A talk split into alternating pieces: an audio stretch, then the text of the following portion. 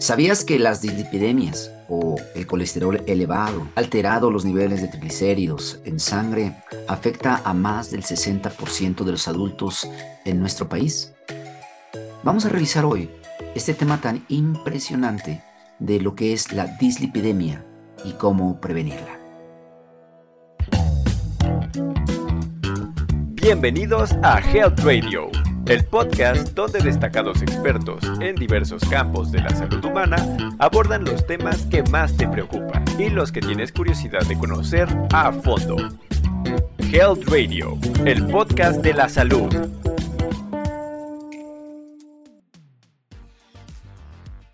Te cuento el caso de don Eduardo, una persona de 70 años. Es un comerciante independiente, muy trabajador, que hoy tuvo una visita al médico internista.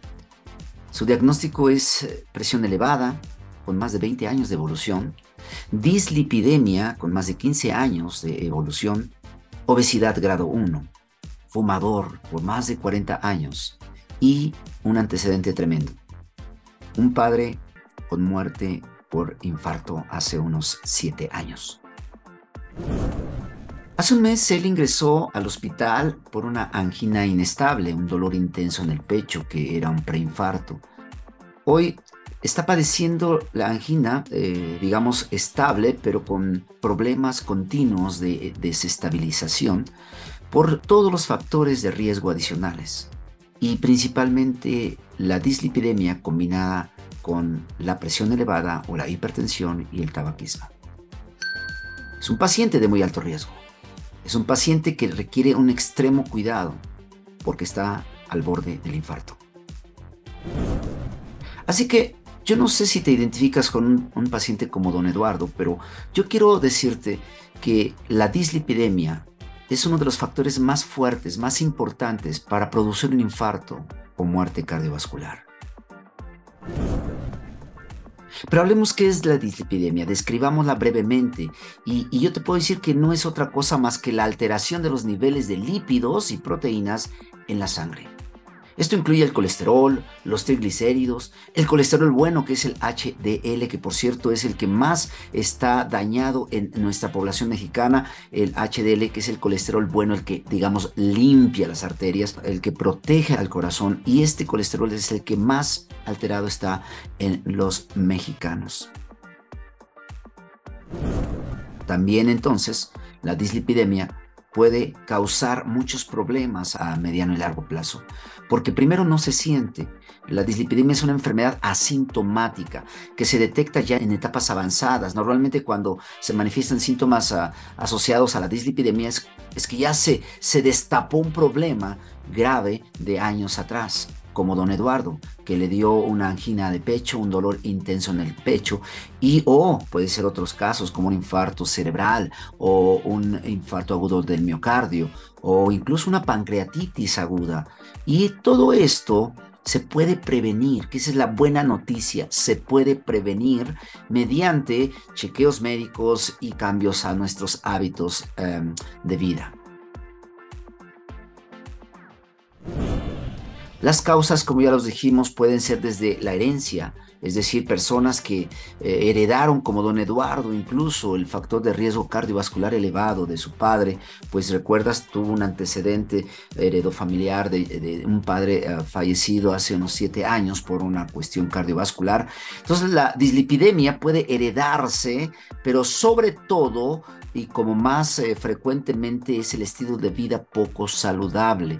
Eh, esto también eh, se conoce como dislipidemia secundaria, porque una herencia de una dislipidemia alterada es dislipidemia primaria, pero la más frecuente causa de dislipidemia es la cuestión de un estilo de vida no saludable por el sedentarismo, por la ingesta de excesivas grasas saturadas, por malos hábitos alimenticios. Todo esto favorecen los niveles elevados de colesterol y triglicéridos en sangre. Así que no importa si es una dislipidemia primaria o secundaria, ambas pueden causar problemas de verdad serios a nivel del corazón o del cerebro.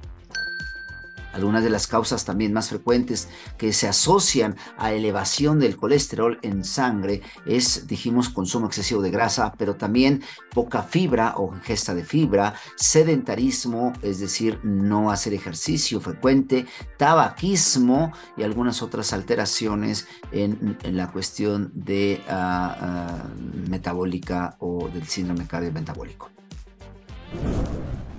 ¿Se puede prevenir esta situación? Claro, la respuesta es sí. Eh, se aconseja siempre mantener por sobre todo una vida activa. El ejercicio, lo hemos estado diciendo siempre, es una necesidad preponderante en todo ser humano. Así que realiza ejercicio físico frecuente, eh, mantén un plan de alimentación adecuado, es decir, no solamente ah, buena cantidad de fibra, verdura, de hoja verde, sino también consume buena cantidad de ácidos omega 3, omega 6. Eh, hemos hablado un poco de esto en otras entregas y de esta forma contribuiremos a disminuir el nivel de colesterol y triglicéridos en sangre. Con ayuda de un buen dietista o nutriólogo puedes eh, acudir ahí uh, previamente hacerte un chequeo médico, por supuesto, para que puedan identificar cuáles son las necesidades que tienes, pero sobre todo eh, ir disminuyendo todo lo que son azúcares, alimentos ah, industrializados, eh, procesados, comida rápida, todo esto que contiene una cantidad extrema de, grasas saturadas, eh, puedes tú prevenirlo. Lo que es, por ejemplo, el pollo, comerlo sin piel, ah, quitarle la grasa a los eh, caldos o a los consomés, eh, disminuir la ingesta de carne con grasa ah, de esa carne rica, marmoleada, pues mejor carne magra. es importante que vayas aprendiendo más sobre esto porque finalmente el tratamiento debe ser individualizado teniendo en cuenta las características de cada persona. El tratamiento principal está enfocado a controlar la ingesta de alimentos saludables y promover el consumo de verduras, legumbres y hortalizas, disminuir totalmente o a gran medida la ingesta de eh, grasas saturadas y por supuesto eliminar el tabaquismo. en pacientes con hipertensión o algunos otros problemas como don Eduardo que tenía ah, angina de pecho, es necesario agregar adicionalmente, y esto lo hace un médico, ya sea familiar, internista o especialista, lo hará con toda la, determinación y claridad después de un diagnóstico certero, ah, definirá cuál es el tratamiento adecuado, pero al final es un tratamiento integral y no solamente es una pastilla, una medicina o una tableta que deba ingerirse, eh, generalmente las situaciones de hiperlipidemia o dislipidemia se manejan con eh, fármacos como las estatinas, los fibratos o los ácidos grasos omega 3. Todo esto con el fin de mantener los niveles adecuados de manera estricta en los pacientes, sobre todo de alto riesgo. No obstante, habrá casos en los que resultará necesario recurrir a una combinación para controlar mejor niveles, porque al final eh, es importante que los niveles de colesterol, el colesterol malo, que es el LDL, se sitúen por eh, debajo de 190, 150, sería un rango ideal, y aún el HDL, es decir, el colesterol bueno debe estar por encima en hombres de 50, en mujeres por encima de 40 miligramos por decilitro. Todo esto, insisto, es solamente una breve pincelada a lo que es la dislipidemia que ha estado afectando, dijimos, a más del 60% de la población adulta en nuestro país, esperando que tú no seas parte de las estadísticas, porque finalmente tenemos la información a la mano y de verdad necesitamos hacer cambios ya en nuestros planes o nuestros hábitos de alimentación y de actividad física. Espero te haya servido esta información y que tengas un excelente día. Esto fue Health Radio. Muchas gracias por acompañarnos. Te esperamos en el próximo capítulo del podcast, con más información especializada invitados, novedades y sorpresas en temas de prevención y cuidado de salud humana.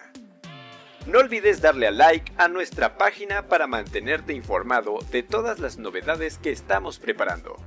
Y compártela con tus amigos para que hagamos una comunidad saludable. Hasta pronto, cuídate mucho.